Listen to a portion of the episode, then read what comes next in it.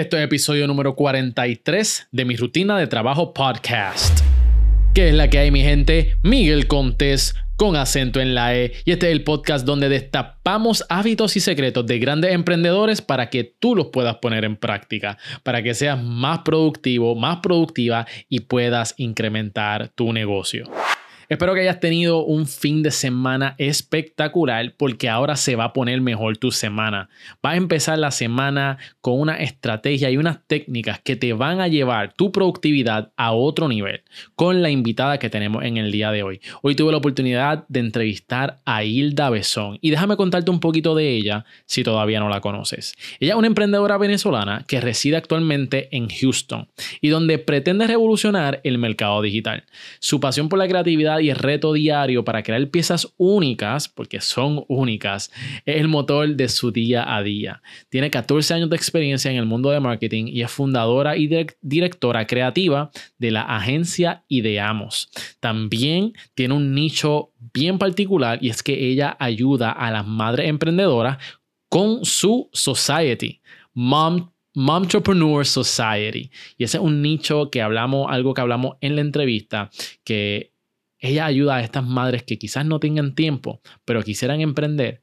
Hilda la está ayudando. Y también es mentora online y su pasión por la enseñanza la ha llevado a organizar más de 20 eventos presenciales en Estados Unidos en el año pasado. Es profesora y mentora internacional en Smart Bimo, una academia de formación online para hispanos parlantes. Así que les puedo asegurar que tenemos mucho que hablar en esta entrevista. Y quiero mencionar dos puntos los cuales me impactaron dentro de la entrevista. Y es que Hilda tiene unos ejercicios prácticos cuando conoce a alguien. Y esto es algo bien importante al momento de establecer relaciones y adquirir clientes.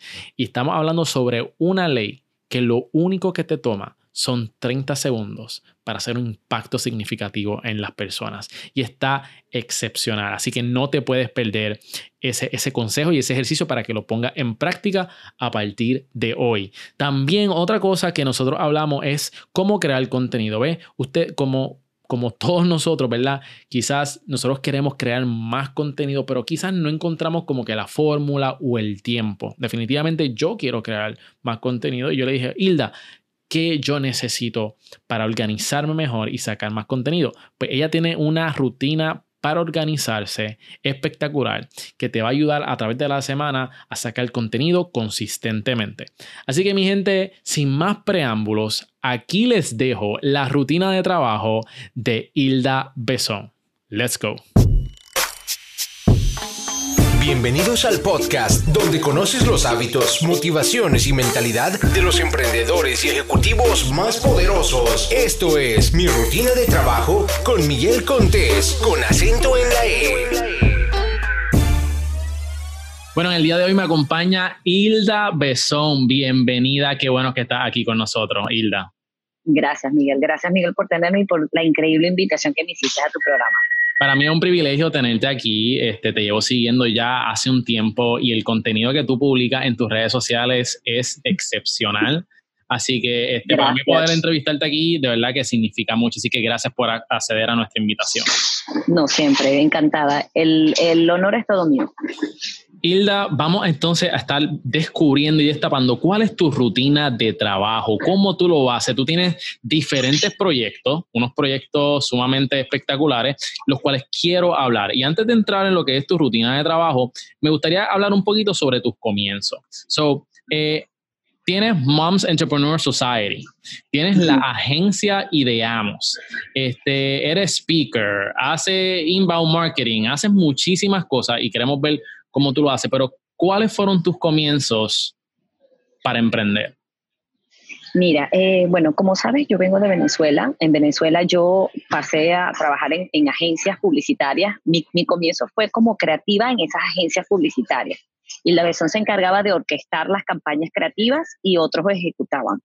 Tuve mi propia agencia, pero bueno, como ya sabes, no hay mucho que ocultar. Venezuela se puso en una situación bastante crítica y yo tuve que abandonar muchos sueños para venir a este país, que con la bendición mi esposo es transferido hasta, hasta Houston y pues ya tengo cinco años viviendo acá. Pero fue un comienzo muy duro, un comienzo en el que tuve que aceptar muchas puertas cerradas, en el que tuve que reinventarme de mil maneras incansablemente. Y luego me dice, mamá, imagínate lo que es para una mujer mamá en esta era, pues emprender. Es tratar de llevar un equilibrio entre tener una pequeña de cuatro años y tratar de llevar estos proyectos. ¿Y hace cuánto fue que, que, que, empezaste en la agencia en Venezuela, cuando tenías qué edad? Mira, yo, comienzo, yo yo comencé a trabajar cuando apenas estaba estudiando. Me acuerdo que yo llegué a una de las mejores agencias de mi ciudad y yo le dije, mira, yo no quiero que me pagues, yo lo que quiero es aprender. Tenme como un intern, o sea, tenme como alguien que yo pueda aprender, enséñame de todo y yo comencé a trabajar. Tenía 17 años cuando comencé a trabajar y no me comenzaron a pagar sino hasta cuando tuve 20 años, que comencé a ganar sueldo. Del resto de esos, esos tres años era yo aprendiendo y agradezco mucho porque pasé por, por, por líderes eh, muy sólidos, de corazón muy amplio, que me, me hicieron el temple de lo que Hilda es hoy día. Mm. Este, pero bueno, y tuve mi agencia antes de mudarme para acá hace cinco o seis años. A la, ya la cerré, se llamaba Dúo Publicidad. Y ahorita tengo Ideamos, que se ha estado desde que me mudé a este país. Excelente. ¿Qué fueron las cosas que tuviste que dejar atrás? Porque mencionaste que tuviste que reinventarte varias veces. ¿Cuál fue ese proceso de reinvención? Mira, yo creo que una de las cosas que tuve que dejar en mi país fue el ego. El ego de que Hilda Besón en Venezuela había hecho una carrera de mucho esfuerzo. Hilda era reconocida, Hilda estaba ya en el medio, ya la gente la conocía, los clientes estaban enamorados de ella y, pasar ese, ese, ese switch de humildad fue, fue bastante difícil para mí al principio. Tuve que dejar el ego y venirme a un país en donde nadie me conocía, en donde tenía que comenzar a tocar puertas y agradezco que haya sido así, decir, mira, yo en mi país era esta, acá necesito que me permitas trabajar tu marca para demostrarte que estoy hecha. ¿Cómo, ¿Cómo, comenzaste en la agencia, verdad? Llegas acá, no conoces a nadie. Este, ¿Cómo fueron esos, esos comienzos cuando tú te acercaste a cliente y cuál fue su reacción? Mira, para mí fue bastante difícil porque yo soy una publicista hispanoparlante al 200%. Yo tenía que ajustar un mercado que hablaba inglés porque no conocía ni siquiera quién hablaba español ni quién hablaba inglés. Yo creo y digamos sola. Yo investigué en internet cómo abre una empresa en Estados Unidos obviamente contaba con todos los requisitos para hacerlo. Abro mi agencia y comienzo a tocar puertas. O sea, le escribí a la gente. Yo me acuerdo que el primer cliente que tuve, yo lo gané con la, con la plataforma Snapchat. Vi a la, a la muchacha le escribí, le dije, mira, yo hago publicidad, estoy viendo que quieres hacer una web, permíteme hacértela. Mira, tanto fue así, Miguel, de esa relación con mi primer cliente, que actualmente es mi socia en Montpellier Society. Y, somos, y, somos, y somos comadres porque ella tiene un bebé que es mi, que es mi ahijado. Ya se convirtió en mi primer cliente y fue tipo, le escribí por la, por eso es que yo digo que, que las redes sociales sí conectan, lo que tienes que aprender es a conectar, a saber a con quién conectar. Wow. Me atreví, le escribí y bueno, se convirtió en mi, en mi primer cliente y en consecuencia, gracias a Dios, he podido crecer. ¿Cómo tú adquiriste este primer cliente? ¿Le escribiste por, chat, eh, por, por, Snapchat? Que, también me, me, parece increíble que, que, tu primer cliente fue por Snapchat. Eh, le escribiste, tiene una web, tú le enviaste algún tipo de portfolio, tú, este, ¿qué, qué, fue, ¿qué, fue, lo que tú le pasaste? ¿Sabes? ¿Cómo tú la convenciste en que, mira, esto es lo que yo voy a hacer por ti? Fíjate, ah, yo creo mucho en el contacto humano. Yo soy una persona muy humana y yo en vez de, enviarle cualquier correo de alguna propuesta, a mí me gusta siempre al cliente invitarle a un café. Ese es el primer encuentro que yo hago con mis clientes. Yo le digo, mira, y le quiero hacer esto, siempre les pregunto, ¿estás en Houston? Vamos a tomarnos un café. ¿Por qué, Miguel? Porque en ese café tú cortas el hielo, en ese café tú te permites conocer a la persona. Yo particularmente, y no quiero que esto suene a mal, me gusta mucho trabajar con clientes que estén conectados con mis valores, con la manera en que yo emprendo, yo no atiendo por el dinero, atiendo por la pasión que hay en mí. Obviamente a, cambio recibo esa, esa, ese, ese beneficio monetario, pero a mí me gusta conocer a la persona, ya hablamos del clima, ya hablamos de su familia. Cuando ya yo conecto, así fue lo que hice con Rosy, emite un café, hablamos de la vida, ella me contó su emprendimiento, su historia, yo la mía, y finalmente le dije, fíjate, ¿quieres que te haga llegar una propuesta? Y me dijo, dale, en esa propuesta ya hice algo más formal, envío un correo, ¿qué puedo hacer por ti? Le hablo un poquito del equipo que me respalda, porque gracias a Dios cuento con un equipo y te voy a decir algo, que están todos casi que dispersos en el mundo, pero tengo un equipo de, de creativos talentosísimo y ellos me ayudaron a demostrarle al cliente de que estaba hecha. Pero mi primer contacto fue, hablemos, tomémonos un café. Me encanta, me encanta eso. Este, yo creo que eso es bien importante. Dijiste dos cosas que creo que son eh, valen el esfuerzo reforzar. ¿Trabajas con personas y clientes? que tengan tus valores. Mucha gente se enfoca en lo que es el dinero y entonces están trabajando marcas que realmente, número uno, no lo apasionan y por ende no van quizás a tener los mismos resultados versus una compañía que realmente la apasiona. Y yo creo que también tú te tienes que sentir cómodo con, con tu cliente. No es tener un cliente por tener un cliente, sino tú, como dueño de tu empresa, como dueño de tu agencia, debes sentirte cómodo. Y lo segundo es que el contacto humano. Eh, sí, yo, yo no me arrepiento de mucho, Hilda. Lo único que yo, yo no me arrepiento de nada realmente, pero si tuvieras que escoger una cosa de lo que yo me arrepiento, sería que no hice las suficientemente amistades cuando estaba en la universidad. Porque, cuando tú eres más grande, hacer relaciones quizás es un poco más difícil. Y yo puedo ver quizás, y yo, yo, puedo ver quizás muchas amistades mías que, que, que hacen muchos negocios con personas que estudiaron. Y quizás yo no me di eh, la oportunidad a desarrollar y cultivar ese tipo de relaciones. yo creo que el contacto humano es lo que hace la diferencia en que un negocio sea como que smooth, como que suave y que, y que, y que funcione. Así que... Lo es. Pero Miguel, para, para, para, tu calma y si quieres, si mi, si mi, si mi experiencia suma algo, yo, por favor. yo, yo tuve a dos, tres amigas que me gradué con ellas, hicimos, y ahorita las tres estamos en, carreras totalmente diferentes. De las tres solamente yo me dediqué a hacer lo que realmente estudiamos, comunicación social. El resto están, ellas encontraron su pasión luego. Lo que tú dices es muy clave hacer amistad. Y yo creo que, pero nunca es tarde en el que tú puedas comenzar a conectar.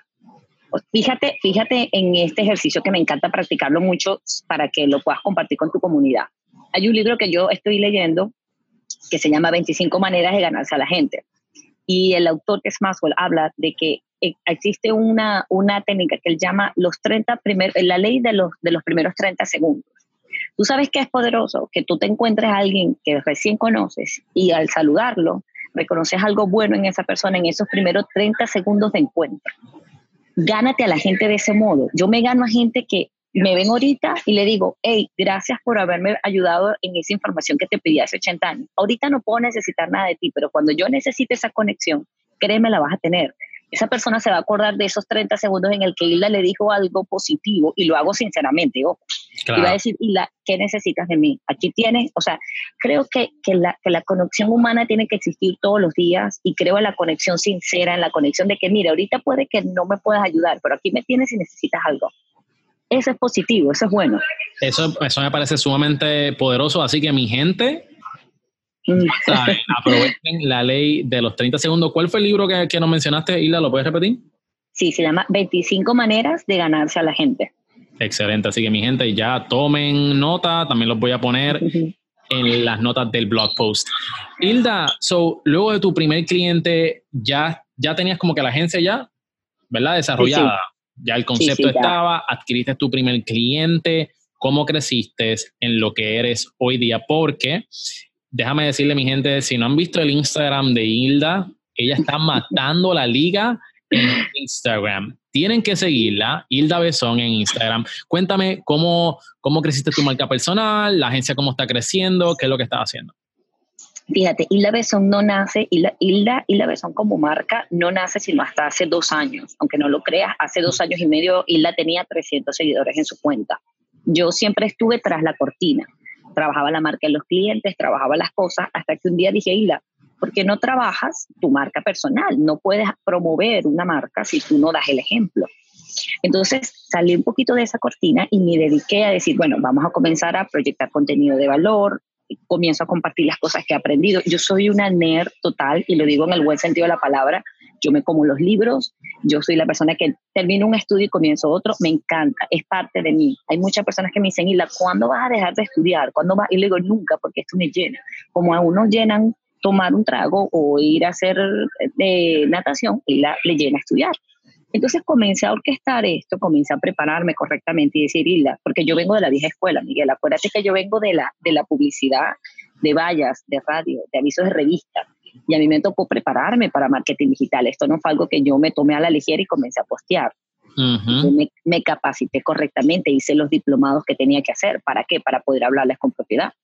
Pero hace dos años, y la era un, puse mi primer post. De hecho, hoy, como, como Throwback Thursday, vas a ver, voy a colocar la primera foto que me tomé en mi primera sesión fotográfica profesional como marca. Wow.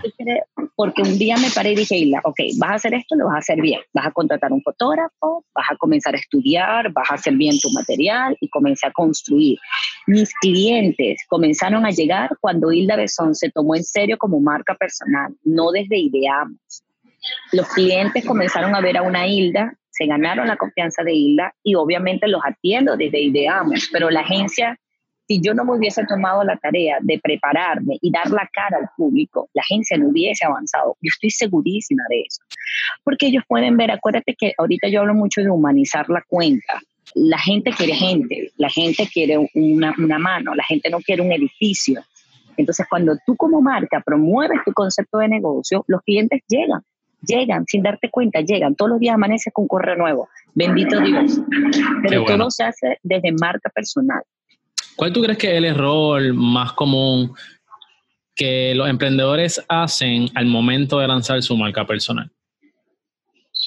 Yo creo que el error más común es pretender, creer que las cosas suceden de la noche a la mañana. Mm. coloqué un post y dije, ya me hice rica, voy a comenzar a vender. Y realmente no, yo tengo, yo tengo cinco años con Ideamos, yo tengo dos años y medio como marca personal y yo sé que me falta muchísimo, me falta mucho por aprender, por crecer, por ganar, por perder, me falta demasiado.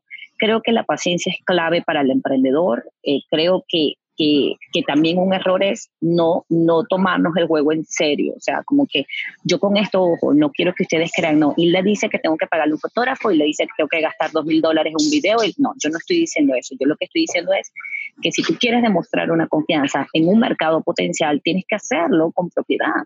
Prepárate. Si ahorita no tienes para pagarle un fotógrafo, bueno, pon tú un trípode, estos que cuestan 10 dólares en Walmart, qué sé yo, coloca tu cámara, agarra una buena luz es decir, ponle cariño a cada, a cada acción que haces, que la persona que te está viendo en la pantalla diga, concha, ella de verdad que le está poniendo cariño a su contenido. Es lo único que yo pido. Excelente. Ahora vamos a hablar rapidito sobre Mom, Moms, Moms Entrepreneur Society. Este, eres madre y entonces me, imagino que a través de esta, esta sociedad está ayudando a las madres a emprender. ¿Estoy en lo correcto? Estás en lo correcto. Fíjate, yo soy profesora, me encanta ser profesora, es una de mis pasiones. siempre le he dicho a las personas que me preguntan, Hila, ¿cómo te ves en 10 años? Y yo siempre les digo, dando clases, en donde sea, en un café, bajo una mata, en una universidad, en donde Dios me ponga, pero dando clases. Yo me di cuenta, Miguel, que había un mercado en Houston y en el mundo de mamás emprendedoras en el que sabemos que el tiempo es súper reducido. Fíjate tú, y yo voy a decir esto abiertamente, el querido Miguel me ha estado casando desde hace unos días, teníamos esta entrevista ayer y yo tuve con mucha pena que cancelarle porque mi niña de cuatro años estaba enferma. Eso es ser mamá de emprendedora, es decir, me, me da mucha pena contigo, pero estoy en esta situación y gracias a, a, hombres de corazón extremadamente nobles como Miguel, que entendieron mi situación, porque no me pasa siempre, Miguel, te lo digo, gracias de corazón, me dijo, Isla, no te preocupes, que se mejore, avísame cuando puedas. Pero ¿qué, fija, qué, qué, pasa con la mamá emprendedora que tiene pocos recursos, que tiene poco tiempo, que, no, que todo el tiempo, que no puede contar con todo un día para crecer, para emprender, para lo que sea? Entonces yo hablé con mi socio y le dije, oye, ¿por qué no hacemos una sociedad en la que nosotros podemos ir al ritmo de esas mamás y yo pueda darle clases? Y no solamente yo, a mí me encantaría invitar a hombres, incluso a hombres o a mujeres que quieran enseñar a esas mamás y que les dé recursos en ese emprendimiento sin estar invirtiendo dos mil dólares en un especialista, porque yo sé que hay muchas de esas mami que me han dicho, y con humildad los digo, Hilda, me encantaría contratarte para mi marca, pero ahorita no, no, no tengo para pagar. Entonces eso me, me llena de, de, ira, de coraje, porque digo, no puede ser así, porque tú sabes que yo puedo ayudarte. Entonces, nace Mompreneur Society, hemos tenido ya dos eventos, de verdad que apenas tenemos cuatro meses y el crecimiento ha sido extremadamente hermoso, tenemos muy poco tiempo con Mompreneur. Em, más mamás se han unido y estamos preparando talleres, ahorita presencial acá en Houston, pero ahora que dices, queremos llevar algunos eventos para Miami, queremos hacer alguna gira. Yo, por ejemplo, Ida Besón está ahorita preparando una gira, en, bueno, ya aquí te doy esa sorpresita, voy a ir a Orlando, voy a estar en, Miami, voy a estar en Atlanta, voy a estar en Boston, es decir, una gira acá. Y quiero llevar este proyecto porque siento que hay muchas mamás que pueden beneficiarse de él. Excelente. Eh, ¿Cuál sería el, consejo número uno que tú le darías a las madres que quieren emprender ahora? El consejo número uno a las mamás que quieren emprender ahora, que le den con todo. Ese es el consejo, que le den con todo. Las mamás nos ponemos muchas excusas, lo hacemos por amor, primero está el niño, el niño se enferma, y ahorita no puedo.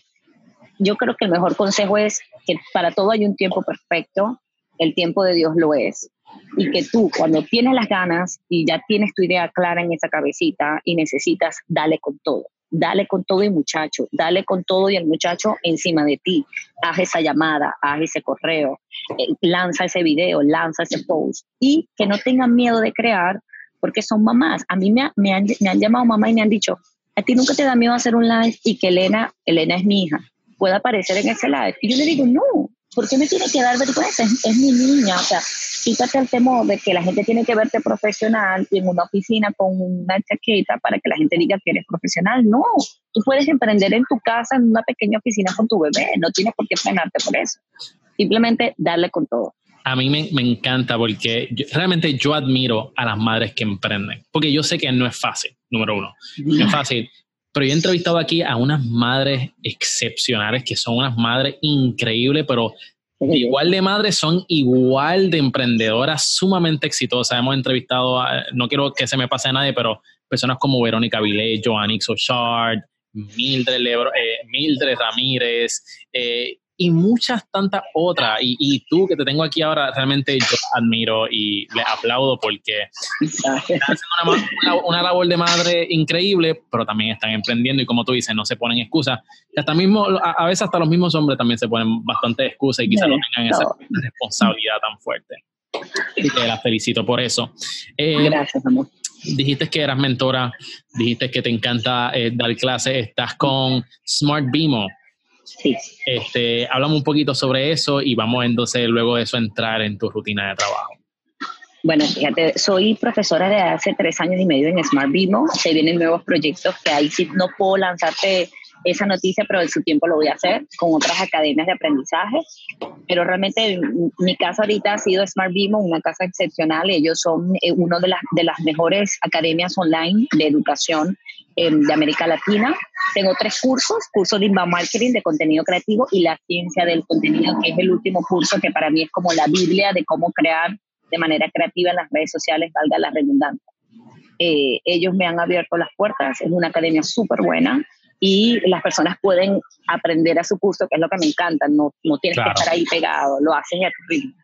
Me, me, gusta mucho eso, la ciencia del contenido. Tú, tú ofreces un contenido en tus redes brutal este, y tienes mucho engagement. ¿A qué tú le debes el engagement que tú tienes en tus páginas web? El respeto, ajá. Yo creo que el engagement me lo he ganado a través del respeto. Acá mm. no se, estamos en una era digital en donde Miguel, tú muy bien lo sabes, nosotros podemos comprar likes, podemos comprar comentarios, podemos verificarnos, podemos comprar seguidores. Muchas veces me han dicho, Isla, ¿por qué no compras más seguidores para verificarte? Yo les digo, pero es que yo no quiero unos seguidores fantasmas, yo quiero gente que conecte conmigo. Y el respeto a mi comunidad ha sido leerlos, responderles, estar pendiente de sus dudas, estar ahí hablando con ellos. Eso es respeto. Hay muchas personas que escriben a veces, y le pido disculpas si alguien se me haya pasado, yo entro, yo, yo me tomo una hora al día en el que yo me siento a leerlos, leo cada mensaje, respondo cada mensaje, intento dar con todo. A veces me tardo, me demoro un poco más porque estoy haciendo mil cosas, pero el respeto es clave para que tu comunidad crea en ti y se conecte contigo. Excelente. Isla, vamos a descubrir cuáles son tus hábitos, cuáles son tus rutinas de trabajo para todos aquellos que quieran conocer cómo es que Hilda es madre, es mentora, internacional, tiene moms, moms se me hace difícil decirlo, Moms Entrepreneur Society. Lo hace? Este, y también maneja una agencia, aquí lo vamos a descubrir. So, Hilda, déjame preguntarte, ¿qué es lo primero que tú haces cuando tú abres tus ojos por la mañana? Tomar café. La cafetera. Mira, lo primero que Hilda hace apenas yo abro mis ojitos. No, mira, te voy a contar cómo es mi rutina en la mañana. Cuéntame. Yo me levanto, yo me preparo un café, eso yo necesito andar con café. Yo tengo siempre mis 30, 40 minutos de oración. Soy una persona súper católica entonces yo me tomo esos minutos para agradecer a Dios, para rezar un poquito, entregarle el día, decirle, bueno, papá Dios, lo que me dio no me dio tiempo, ayúdame en esto, ayúdame tal. Las personas que se encuentren en mi camino, por favor, que sean nobles. Y si van a ser personas que me van a enseñar algo, pues trata de que no me duela tanto. Luego que hago eso, Hilda se pone su capa de mamá y tiene que prepararle, atiendo a mi esposo, tengo que dejar lista su vianda, tengo que levantar a mi niña, la preparo. Una vez que la dejo en el colegio, yo soy una persona súper organizada. Esto es clave, emprendedor que me estás escuchando. Yo tengo una agenda que necesito colocar puntos y coma de todo lo que voy a hacer en ese día. Y siempre la hago un día antes. O sea, mañana tengo una entrevista con Miguel a las 12, mañana tengo esto, mañana tengo tal, mañana tengo tal. Porque así puedo organizar mi tiempo. ¿A qué, hora, te levantas? Perdóname. ¿A qué hora comienza el día? Mi alarma está puesta a las cinco y media de la mañana, pero yo necesito confesarte algo. Hay días en el que estoy cinco y media, 6.40, pero máximo, máximo seis y cuarto. O sea, ya las seis y cuarto para mí es muy tarde, si no, no me da, no me da tiempo. Okay, okay. Em, eh, luego trato de optimizar el tiempo aprovechando que mi niña está en el colegio para visitar a los clientes, hacer llamadas, hacer videos, preparar clases, preparar cursos, porque yo tengo una metodología, aquellas mami que me estén escuchando, de que ya cuatro y media, cinco, una vez que mi hija está en, el, en la casa, yo me desconecto, me desconecto. Si quedaron cosas pendientes, las trato de terminar una vez que Elena duerma, pues yo salgo con mi laptop en mi equipo y trato de terminar los pendientes, pero mi tiempo de ella es sagrado, eso no me lo toca nadie, nadie me toca ese tiempo. Y, eh, y antes de acostarme, siempre, siempre leo. Leo un libro. Ahorita estoy leyendo este de 25 maneras de ganarse a la gente que ha sido precioso, pero por ejemplo, eh, puedo leer libros desde el principito, como me encanta leer libros infantiles que le compro a mi hija, primero los leo yo y luego se los paso a ella porque es que la mente me vuela. De verdad. Me encanta, me encanta. Hay un tipo este, que te voy a, hay un, un, libro que se llama Los tipos malos, te lo voy a presentar, es un libro infantil, pero no sabes la enseñanza creativa que da ese libro. O sea, yo leo y digo, si los adultos nos tomáramos 10 minutos en leer un libro infantil, no sabes tú cómo volaría nuestra creatividad. ¿Cómo se llama el libro?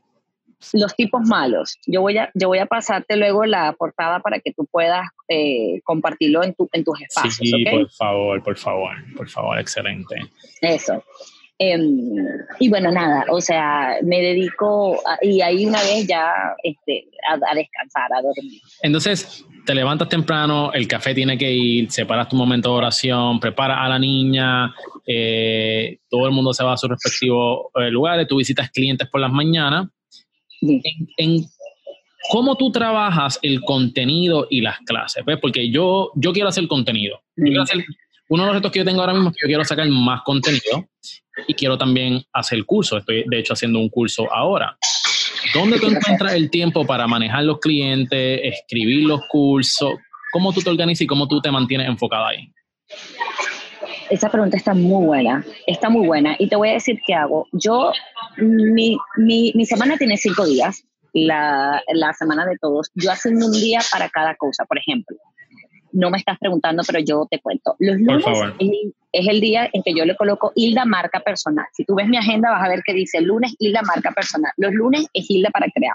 Hago contenido, adelanto cursos, adelanto pendientes, etc. No hago nada. No atiendo clientes, no atiendo llamadas. Los clientes ya me conocen y saben que los lunes no me pueden molestar. Los días martes es día de clientes los visito, los atiendo, ordeno los pendientes de la semana, etcétera, etcétera. Los días miércoles se llaman posgrado. Yo estoy haciendo mi, mi segunda maestría, un MBA, que es doble titulación con marketing digital. Entonces los miércoles es estudiar. Ayer no pude estudiar porque mi niña estaba enferma, pero ese es el día en el que presento exámenes, estudio, etcétera, etcétera. Y hago algo que me quede pendiente.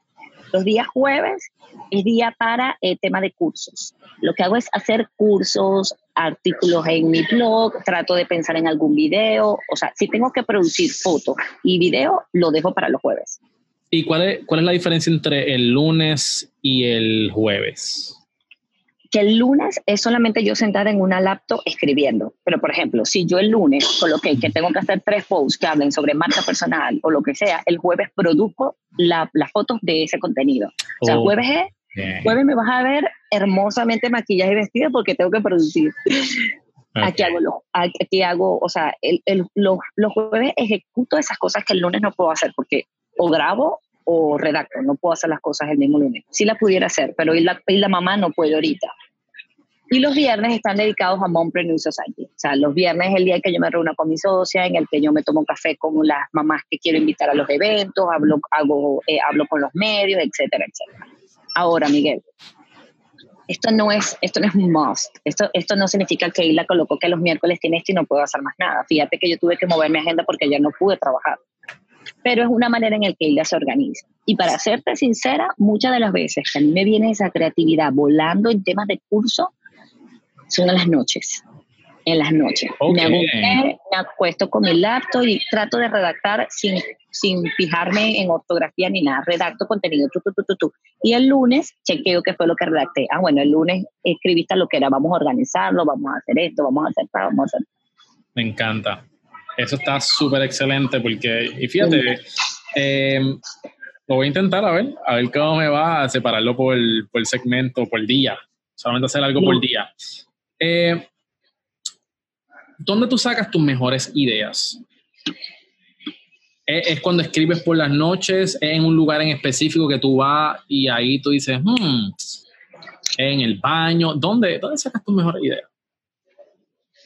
Mira, yo, yo siempre he dicho que tú cuando entrenas la creatividad es un músculo que tenemos que entrenar todos los días. Cuando tú te dedicas a entrenar tu creatividad, las ideas te persiguen, te persiguen a todos lados. Yo estoy manejando y de repente estoy voilà, quiero hacer esto. ¿Y qué es lo que hago? Me envío notas de voz a mi hermana, que se, a, mi, a mi hermana gemela la, la tengo invadida de, de, notas de voz con ideas. Ella me dice, hermana, yo, ignórame, yo comienzo. Voy a hacer un contenido que hable de tal, tal, tal. De repente estoy aquí tomándome una, o contigo en una entrevista y cuando tranco estoy con un café y digo, voy a hablar de tal cosa. Me, me gustó algo que le escuché a Miguel, entonces creo contenido de eso, del entorno. Las ideas te persiguen cuando tú las tienes tu mente abierta a recibirlas. Ellas están ahí en todos lados. ¿Qué haces en tu tiempo libre, Hilda? Uf, dormir.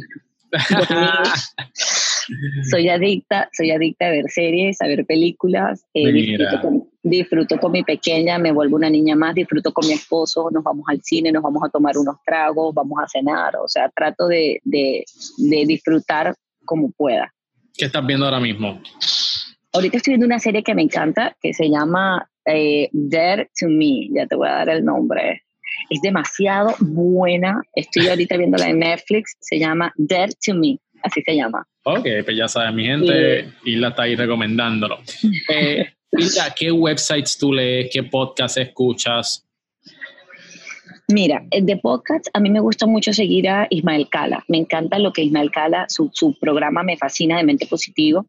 Me gusta mucho escuchar a lo que es mi mentor de creatividad, que es Facundo. Facundo también tiene un podcast que es increíblemente bueno, donde habla de pensamiento creativo, de creatividad, de ideas. Este, páginas web que visito, imagínate. Siempre estoy siguiendo de cerca porque me encanta lo que esa mujer para mí. Yo siempre he dicho, tú eres my queen, es Vilma Núñez. Vilma Núñez me fascina. Tuve la gran, tuve la gran bendición de conocerla y me pareció una mujer espectacularmente hermosa, tanto por dentro como fuera. Incluso le dije, necesito estar en tu cerebro dos segundos.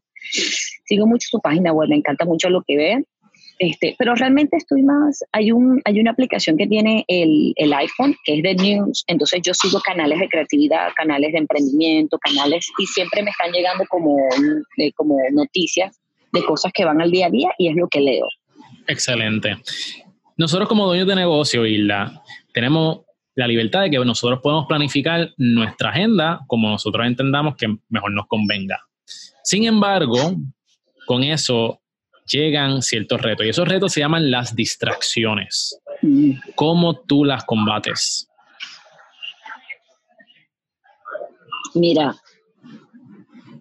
la isla humana te diría que, que no puede combatirlas y te diría que, porque yo creo mucho, el, a ver, el, como yo promuevo lo que es la creatividad, hay, hay algo que yo siempre he dicho y es que tenemos que saber cuando nuestro cerebro necesita oxigenar y necesita estar viendo lo que eras. El creativo por naturaleza se distrae de todo. Yo lo hago. Yo estoy aquí, de repente estoy, de repente, pero intento enfocarme.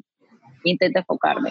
Yo creo que la única manera en la que yo las combato, entre comillas, es que soy tan estricta con esa planificación y en tantos tiempos que cuando veo el reloj y me doy cuenta que son las dos de la tarde y mi hija sale al colegio en una hora y me faltan cuatro cosas por hacer, enseguida y las focus. O sea, dale, vamos, chu, chu, tienes que terminar, tienes que terminar, no te da el tiempo pero también me parece sabrosa sentirlas, porque esas distracciones me, me, van trayendo ideas ahorita que el subconsciente no las está desarrollando, pero que más adelante me las va a dar con claridad. La isla creativa te diría eso, no las combata, mm. simplemente trata de vivirlas, pero si sabes que el tiempo está en contra, bueno, enfócate en, terminar lo que estás haciendo. O sea, que tú usas, el, eh, tú usas el factor urgencia a tu favor cuando ves que las cosas no están fluyendo como deben. Mejor dicho, imposible. El factor urgencia, el factor es, tengo 20 minutos. excelente, excelente. ¿Qué técnicas, ahora vámonos por otro lado, qué técnicas tú utilizas cuando no sientes hacer algo. Por ejemplo, llega el lunes, sabes que tienes que redactar, pero no tienes la gana, te sientes cansada, tuviste una mañana sumamente pesada que surgieron problemas y no tienes, no tienes, no tienes ganas de hacer nada. ¿Cómo, cómo tú lidias con eso? esa, esa pregunta está, Miguel, me encanta todas las preguntas que me lanzas. Gracias. Yo creo que, yo creo que a mí lo que me mueve es recordar el compromiso, o sea, mi compromiso conmigo misma, no con los demás, porque a veces cuando nosotros tenemos un compromiso que quiere satisfacer a los demás, te cansas, te agota y llegas hasta odiarlo. Mi compromiso conmigo misma es transformar mentes. Mi compromiso conmigo misma es aprovechar ese talento que Dios te ha dado para ayudar a aquellas personas que no pueden centrar sus ideas, que no puedan lanzar ese emprendimiento. Entonces, siempre que me siento se agota, digo, y la piensa en tu compromiso, piensa en por qué estás acá. Mira todo lo que has luchado por llegar a donde estás y todavía te falta. Eh, tienes a una pequeña que te sigue a cada paso. El, el, ser ejemplo para mi hija a mí me llena de mucha fuerza. A veces no quiero hacer algo y digo, no, tienes que darle porque Elena tiene que ver que su mamá agarra fuerza y, y, y lo que el compromiso que ella asume lo cumple. Creo que eso es lo que me mueve. Excelente. Vámonos, vámonos entonces, vámonos a ir, no quiero decir negativo, pero vámonos por otra, por otra línea. ¿Cuáles son malos hábitos que estás tratando de cambiar? Los malos hábitos que estoy tratando de cambiar. Yo te tengo un hábito, ahora que me estoy acordando. A mí me cuesta mucho decir que no. Mm. Mucho, me cuesta fatal, lo estoy trabajando. Tengo amigos coaches que me han guiado, me dicen, y las esto, me cuesta mucho decir que no.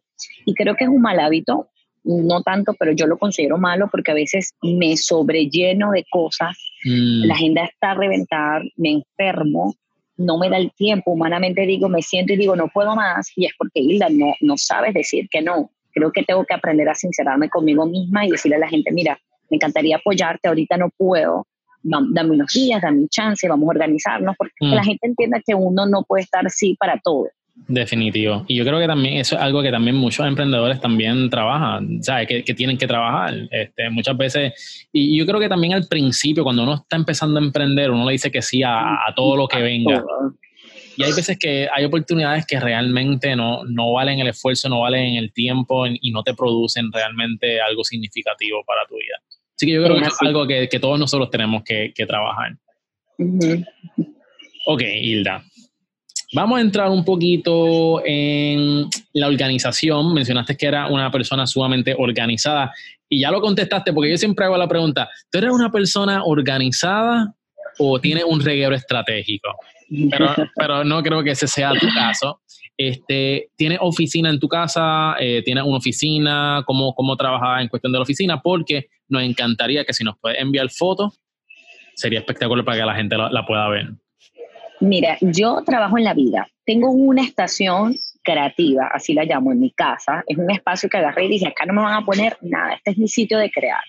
Y me compré un buen escritorio, me lo puse lo más creativo posible, lleno de cactus por todos lados, tengo mi equipo. Pero yo, yo estoy con mi laptop, tengo un equipo grande y tengo mi laptop que me la llevo a todos lados. Fíjate que estoy ahorita en un café y yo puedo trabajar de aquí fácilmente. A veces no voy, yo eh, tengo muchos clientes que están en una zona que se llama Katy y queda como una hora de, de, donde yo vivo. Entonces tengo muchos amigos que me dicen, ven y trabaja en mi oficina, porque yo siento que soy como una nómada digital. O sea, estoy aquí, estoy allá, estoy creando aquí. Me encanta citar a los clientes vamos a comer juntos, vamos a tomarnos un café. Sí siento, ahora que lo dices, que el año que viene Hilda ya está preparada, lo he estado desde hace un año, pero ciertas razones me han llevado a aplazarlo. Ya tener como una estación, una, una oficina completa en un punto medio, porque esto cansa. Esto de me muevo para allá, te visito aquí, me voy hasta acá, llevo acá, no sé qué, o sea, agota. Pero yo a las personas que están emprendiendo siempre les he dicho, no tienes que gastarte los recursos que tienes ahorita y tus ahorros en montar una oficina 2.0 para demostrar que estás emprendiendo. Lo que necesitas es tener un equipo, tener una conexión y empezar a crear. No necesitas más. Eh, puedes crear en tu cama, puedes crear en tu... Yo he, he, tenido videoconferencias con gente que son unas duras eh, en el mueble de mi casa y eso no me hace menos. O sea, es el espacio que tengo ahorita y agradezco que lo tengo para hacer. Eh, ¿Usas algún tipo de aplicaciones o software para trabajar, para organizarte? Mm. Háblanos un poquito sobre eso. Mira, utilizo dos. Utilizo una que se llama Trello. Trello es un gestor de proyectos. Trello es mi agenda digital. Eh, Trello está vinculado con mi equipo de trabajo. Entonces, en este, en este momento, ellos saben que yo estoy en esta entrevista contigo no me escriben, no me llaman, no me pasan cosas porque saben que yo te estoy atendiendo a ti. Eh, Trello nos permite, eliminamos lo que es el tema de correos, enviar este arte aquí, enviar incluso, tanto ha sido así que yo he capacitado a mis clientes para tener nuestro puro en Trello y ellos reciben, desde que descubrieron ese mundo, no quieren, ya ni usan correo. Eh, y hay otra que puedes linkear a Trello que se llama Slack, S-L-A-C-K. Es, un, es una plataforma para comunicación colaborativa entre equipos. Es un chat, es como un WhatsApp, pero corporativo. Ahí podemos compartir, discutir temas, nos pasamos información. Eh, de verdad que estas son las dos aplicaciones que ahorita tengo súper claras, que son las que más utilizo para trabajar. Y todo lo demás lo lleva en la agenda a papel. Total, porque yo o sea, lo, lo, llevo a agenda papel, pero lo mismo que está aquí está puesto en Trello. Eso, yo veo que esta aplicación conozco de, Trello, conozco también otras aplicaciones como lo que es Asana, eh, Slack también la conocía, que es tremenda. Para, eso, la comunicación entre tú, y tu equipo es vital para llevar a cabo lo que estás haciendo. ¿Qué tú le dirías a una persona que está comenzando una agencia eh, de cómo puede montar un equipo digital remoto? Mira, el mejor consejo que yo les puedo dar es, obviamente esto, tienen que aprovecharse de, plataformas de comunicación colaborativa, porque yo tengo mi equipo, te lo repito, regado en todas partes del mundo. O sea, mi equipo está en Bogotá, mi equipo está en Chile, mi equipo está en México. son los, los, los tres lugares en donde lo tengo. Y creo que lo más importante para el equipo es cómo funciona nuestra comunicación interna, cuáles son los tiempos. Y yo les dejo a ellos muy claros sus responsabilidades y sus fechas de entrega yo le paso a Miguel, que es mi diseñador, por ejemplo, tú, le paso un arte y te digo, Miguel, este es el concepto creativo, esto es tal, esto tiene que estar listo mañana a las 12. No me importa qué hora lo vas a hacer, no me importa, pero mañana a las 12 ese arte tiene que estar cargado. Y mi equipo ha hecho un compromiso conmigo y a las 12 al otro día me coloco en Trello y veo el arte cargado. O sea, es tratar de que ellos sepan que cada uno trabaja al ritmo, pero que eso no les resta el compromiso que tienen conmigo porque obviamente me hacen quedar a mí mal con el cliente y eso repercute en el equipo. Claro yo creo que eso, eso es bien importante lo que acabas de decir y es eh, dar instrucciones claras. Total. No, yo soy... porque, porque, quizás tú le dices a, alguien de tu equipo, mira, necesito este arte, pero no, le dices... No, no, no. Ahí es que empiezan los revoluces y los regueros yo soy súper clara, tanto en el concepto creativo, porque yo aterrizo el concepto creativo, les coloco copy todo y les digo cuándo lo necesito, cómo lo necesito, especificaciones del espacio. O sea, yo trato de ser lo más claro como para que ellos lean y digan, la entendía Hilda. Y si no, pues obviamente nos llamamos, lo que sea. Hilda, ¿qué interés o gusto crees que las personas se sorprenderían si lo supieran de ti? Mira, yo desde pequeña bailaba mucho y a mí me encanta bailar y bailo muy bien y bailo cualquier tipo de música. Yo soy el tipo de persona, lo que tú quieras, Miguel. Salsa. lo que tú quieras y lo bailo ah. bien. Wow. Vamos a bailar bachata y la te baila bachata. Vamos a bailar lo que sea y yo nada más con verlo ya arranco el ritmo. Yo creo que eso es algo que nadie sabe. Ah, excelente. Bailo, muy bien, me encanta bailar. Vamos a hablar un poquito sobre tu empresa uh, nuevamente. Este, y también de hábitos. ¿Cuál tú crees que es el hábito que más te ha producido dinero? El hábito que más me ha producido el ser una persona súper organizada, sin duda alguna. Eso a mí me ha llevado a tratar de cumplir con las fechas con mis clientes y creo que otro, otro, no sé si es un hábito, es que soy, yo soy extremadamente sincera. O sea, a mm. tiempo digo al cliente, mira, ¿sabes qué? Te voy a fallar con esta fecha. O sea, discúlpame, estoy en esto. Cuando la memoria me funciona. Fíjate que ayer me escribiste y yo estaba metida en haciéndole terapia a mi hija. Pero de lo contrario, yo tengo muchas alertas. Yo digo, mira, mañana, ¿sabes qué? Mañana no voy a poder entregarle esto a Miguel. Entonces, hoy con tiempo te aviso, Miguel, ¿sabes qué? Discúlpame, no voy a poder, dame chance hasta la próxima semana. Sí. Creo eh. que eso me, me ha ayudado. Ok, esto es una pregunta, eh, un compound question, una pregunta conjunto. ¿En qué inviertes tu dinero y en qué lo gastas? Mira, yo invierto mi dinero en mí misma. Siempre he hecho así. Yo invierto mi dinero en, ahorita estoy cambiando mi página web, invierto dinero en eso. Yo invierto mi dinero en educación. Yo me compro al mes al menos un curso, me compro un buen libro. Ayer compré un buen libro este, en temas personal y profesional invierto dinero mucho en eso, en algo que a mí me llena. Gasto dinero en incoherencias que tengan que ver con lo típico de mujer, maquillaje, ropa. Hay cosas que no necesito y le está comprando. Voy a una tienda y de repente veo cualquier cosita que tenga un cactus y la lo compra porque le encantan los cactus. O sea, son los, cactus, ahí es donde se va los chavos. Los Mira, yo puedo ver cualquier cosa que tenga un cactus y lo compro y ni siquiera lo uso. Mi esposo me dice, ¿para qué compraste eso? Y yo no me importa, eso, eso me hace feliz.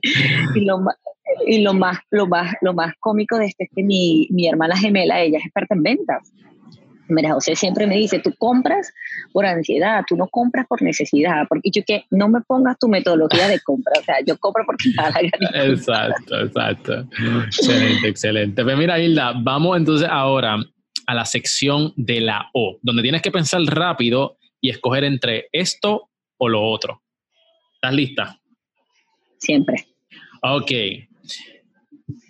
Más importante en una pareja, inteligente o gracioso. Gracioso. ¿Dinero o tiempo libre? Tiempo libre. ¿Ahorrar o invertir? Invertir. ¿Pizza o pasta? Pasta. ¿Hamburgers o tacos? Tacos. ¿Honestidad o los sentimientos de los demás? Sentimientos de los demás. ¿Papel de toilet, tú lo instalas por encima o por detrás? no sé. por encima por responder. The Rock o Kevin Hart? The Rock.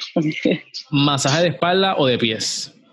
De espalda. Odio que me toquen los pies. Ok, pues muy bien. Esa fue la, esa fue la primera ronda. Esa fue la primera ronda. está, ahí ágil. Pero ahora vamos a movernos a la segunda ronda y esta va a ser un poco más difícil. Vamos allá. Eh, ok.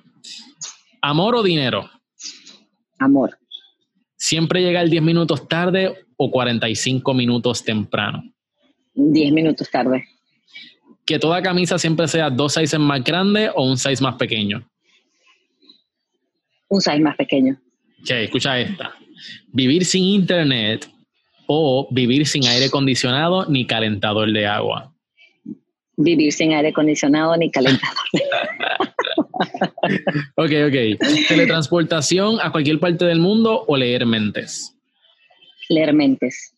¿Transportarte permanentemente 500 años al pasado o 500 años al futuro? 500 años al pasado.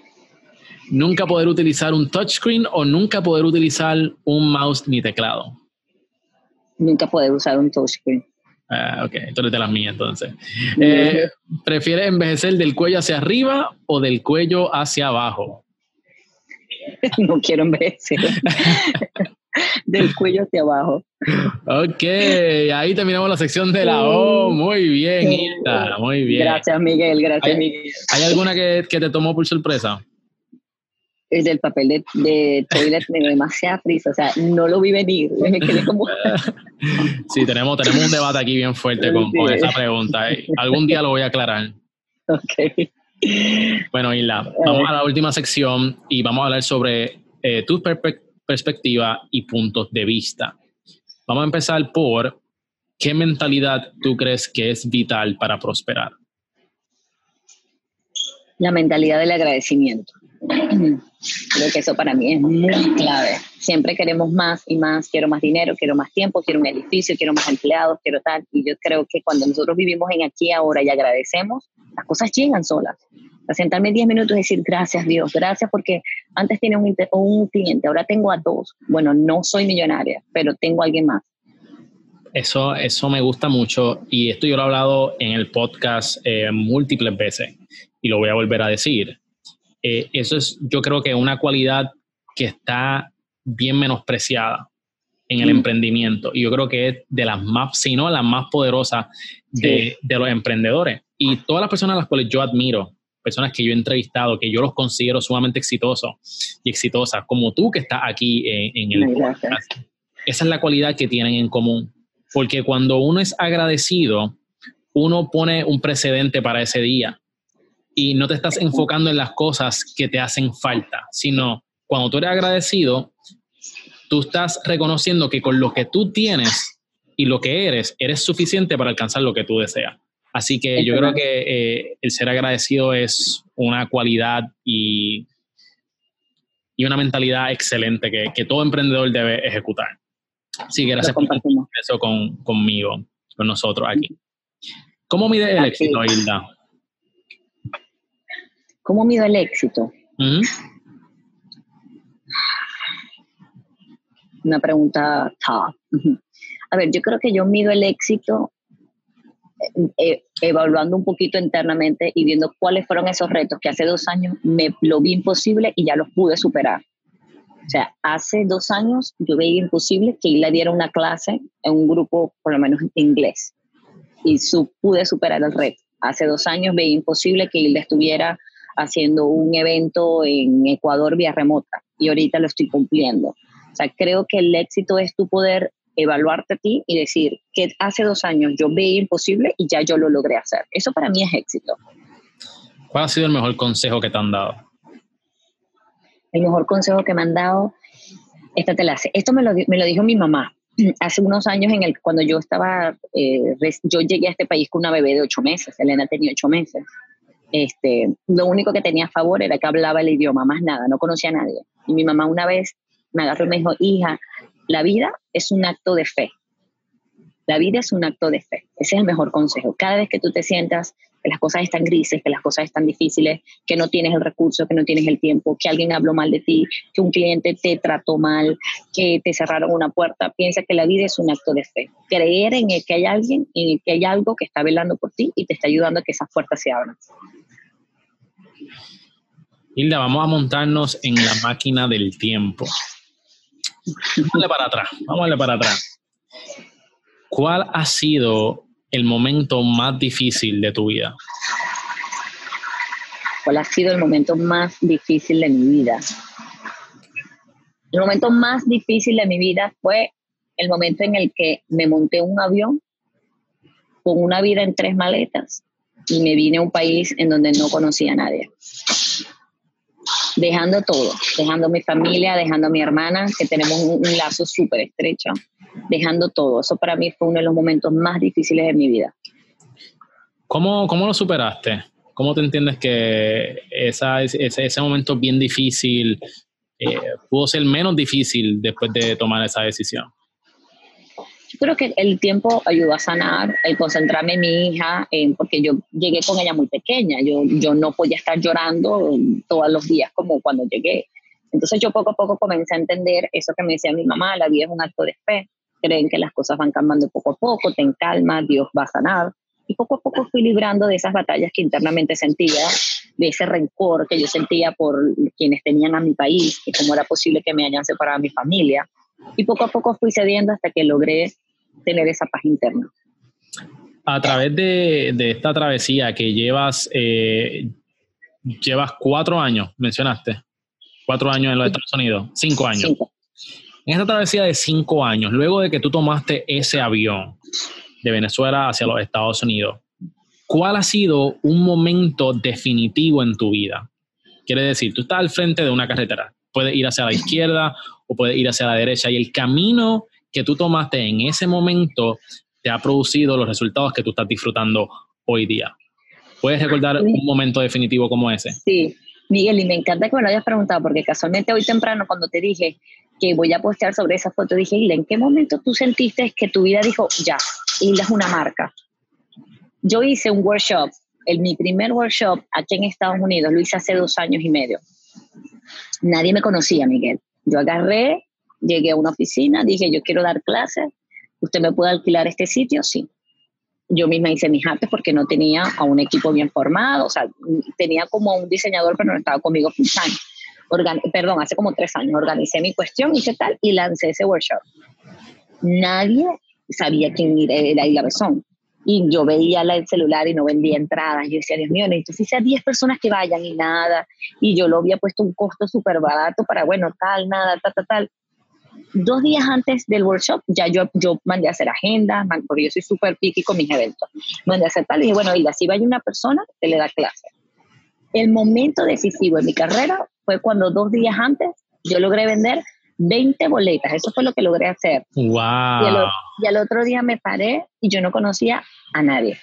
Yo decía, bueno, mi nombre es Hilda Besón, yo me encargo de hacer, mira, esa gente, yo me acuerdo que las abrazaba, lloré con ella, yo llegué a mi casa, yo, yo lloré, yo lloré todo el camino de regreso a casa, me acuerdo, y mi esposo me decía, pero si todo estuvo bien, porque, y digo, José, es que yo hace dos días no tenía entradas vendidas.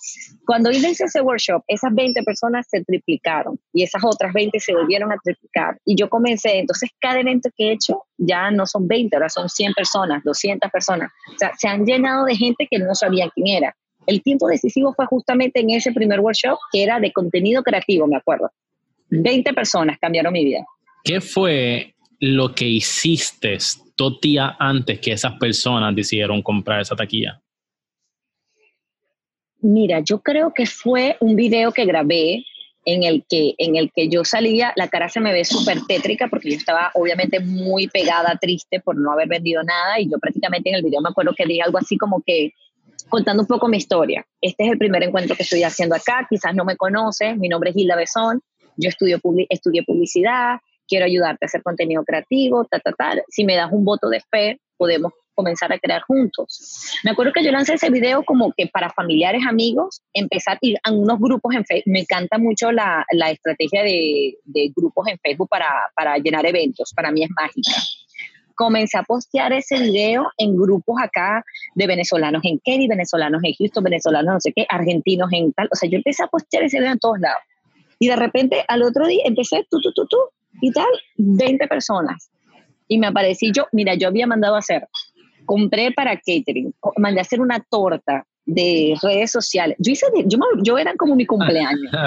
y yo decía, así se agarro a la dueña del sitio y le doy la clase a ella. Pero bendito Dios, fíjate, con agradecimiento, de repente hice así, 20 personas que para mí marcaron la vida. Wow, qué impresionante. Sí. Eso, eso, eso, eso deja mucho de, que decir de, de alguien y yo creo que no nos podemos quitar tan rápido. Y quizá otra persona hubiera quizás cancelado el evento, faltan dos días, nadie se ha registrado. Pero sin embargo, tú, tú creíste en lo que estabas haciendo y tomaste, tomaste una estrategia que no tenía implementada, pero tú dijiste, me tengo que mover, tengo que hacer algo. Y vamos a publicarlo en todo Houston, en todos los grupos de la gente que habla español. Así que, excelente. Tal cual. Me moví. Hilda, por último, ¿cuál es tu porqué? ¿Qué es lo que te motiva cada día a levantarte temprano y dar lo mejor de ti. ¿Cuál es mi por qué? Fíjate, muchas veces el, humano por, por naturaleza se cuestiona mucho los dones que tiene. No es que yo no sé bailar tan bien, no es que yo no sé cantar bien. Bueno, es que a mí me gusta hablar en público, pero no es que soy tan buena. Bueno, es que a mí me gusta dar clases, pero hay cosas que no sé. Cuando tú entiendes y te sientas y dices, a ver, Hilda, ¿en qué eres buena? Tú eres buena en esto, eres buena en aquello. ¿Cuáles son esos puntos que tú quieres mejorar? Bueno, puedes mejorar en esto, puedes mejorar en tal. Tomas esos dones, lo metes en un cofre y, trabajas, y los trabajas todos los días y dices, si Dios me dio el don de hablar, si Dios me dio el don de la palabra y de enseñar, ¿por qué carajo no lo voy a hacer? Que te vas a sentar porque vas a tener una actitud mediocre y vas a decir, no, no lo voy a hacer porque no tengo dinero. No hace falta dinero, vete a un café, cómprales un Starbucks a todos, un café de lo que tú quieras y háblales de marketing digital. Entonces, a mí lo que me mueve, lo que me motiva, el por qué es entender que si Dios me dio un, don, yo tengo que aprovecharlo. Y aprovecharlo es hacia donde Él me quiera llevar. Hoy, hoy puedo tener 20 personas, mañana tengo 100. hoy puedo hacer un evento en mi casa, mañana puedo estar en Miami, mañana puedo estar en Argentina, mañana puedo estar donde sea, pero es siempre aprovechando ese don y no presionándome y no cuestionándome, porque muchas veces nos cuestionamos y no avanzamos, te quedas enfrascado. ¿Por qué no enfrasco? No, es porque yo no tengo el dinero, se compara. No es que yo no tengo el don que tiene Hilda, no es que yo no tengo la manera eh, carismática en que habla Miguel, no es que yo no tengo los recursos que tienes, no, no, no, no tienes eso. Evalúa entonces qué tienes y trabaja con ello. Excelente, excelente. ¿Hay alguna razón por la cual tú, tú haces lo que haces? ¿Cuál es ese motor detrás de Hilda que, que provoca de que es que si yo no hago esto, lo estoy haciendo por, yo lo estoy haciendo por esto? ¿Cuál, cuál es eso dentro de ti? ¿Por qué tú lo estás haciendo, Hilda? lo estoy haciendo porque me encanta cómo me siento cuando veo el rostro de alguien que está fijamente mirándome a la cara y está diciendo, me estás enseñando algo, estoy aprendiendo algo nuevo. Mira, tú no sabes la adrenalina que Hilda siente cada vez que está en un escenario con 3, 4, 10, 20, 2 mil personas y comienza a hablar. Ese asombro de la gente que de repente hace, eso no lo sabía, o mira al otro y dice, tiene razón, eso para mí es, síguelo haciendo. Es como como la droga que me hace seguir trabajando y me hace, sí, en buen sentido de la palabra, ¿no? Si quieres, si quieres, este, filtras eso. es, como, es como esa dosis de impulso que me dice, Hilda, sigue haciendo lo que estás haciendo, o sea, porque estás enseñando algo nuevo. Cuando la gente se me acerca y me dice, Hilda, quiero abrazarte, eh, lo puedo hacer. Eso es esto, mira, tú no sabes lo lindo y lo digo con el, corazón en la mano y quienes me conocen saben que es así. Yo me siento cada vez que me escriben cosas bellas en las redes sociales como cosas no tan bellas, ¿no? que me dicen, Hilda, te quiero conocer, te quiero. eso para mí es, o sea, ¿en dónde vive? Ya yo me voy para allá. O sea, dime dónde estás y no, yo, déjame brindarte un café. O sea, a mí eso me fascina, eso me encanta. Y definitivamente, Hilda, estás ayudando a un montón de personas en lo que es contenido, en lo que son con tus cursos, donde la gente puede conseguir más información de ti. Esta es la parte donde tú tiras tu pauta. Estoy de buena, así que aprovechame. Así que aprovecha. Fíjense, genios, en todas mis redes sociales, en Facebook, en Twitter, en YouTube, en Instagram, me pueden conseguir con arroba Hilda Besón. Besón como un beso grande. B-E-S-S-O-N. Estoy ahorita y mi página web es eh, hildabesón.com. Actualmente esa página web la estoy actualizando porque me vengo con más, me vengo con nuevas sorpresas, con nuevos cursos, con nuevo todo, pero pueden conseguir mi información en cualquier red social, hildabesón.com. Hilda, muchísimas gracias por estar aquí con nosotros. Yo espero poder tenerte nuevamente en el podcast para hablar de otros temas que yo, yo sé que tú eres una, como tú dices, me gusta cuando nos llamas genios. Me encanta eso. es que lo soy. Así que me gustaría tenerte en el podcast otra vez. Gracias por tu tiempo. Sé que hemos aprendido un montón. Gracias, Miguel. Gracias de corazón. Espero que sigas el éxito de esta iniciativa. Me encanta. Me gusta mucho el hecho de que estés formando estos programas que no solamente te beneficia a ti, sino a toda la comunidad que te está escuchando. Y creo que de la mano hay muchos emprendedores que están siguiendo tus pasos, que están siguiendo tu guía y que pueden lograr grandes cosas. Gracias por tomarte el tiempo en hacer esto. De esto se trata, Isla, se trata de exponerlo a ustedes para que la gente pueda poner en práctica lo que aquí estamos hablando. Así que me gocé esta entrevista y nos, vemos, y nos vemos en la próxima. Un beso grande. Bueno, ahí lo tienes. Espero que te haya gustado ese entrevistón que le hice a Hilda Besón. Realmente aprendí un montón. Y si tú quieres ver contenido adicional a lo que hablamos en esta entrevista, asegúrate de visitar cerealempresarial.com porque en el blog post de esta entrevista tenemos fotos de los vestuarios de Hilda y también de su oficina y cómo ella se organiza. Así que tenemos ese contenido visual bono para todos ustedes. Así que asegúrate de pasar por la página. Si hay algún emprendedor que tú quieres que yo entreviste estas próximas semanas, asegúrate, envíame un mensaje a través de Facebook o a través de Instagram.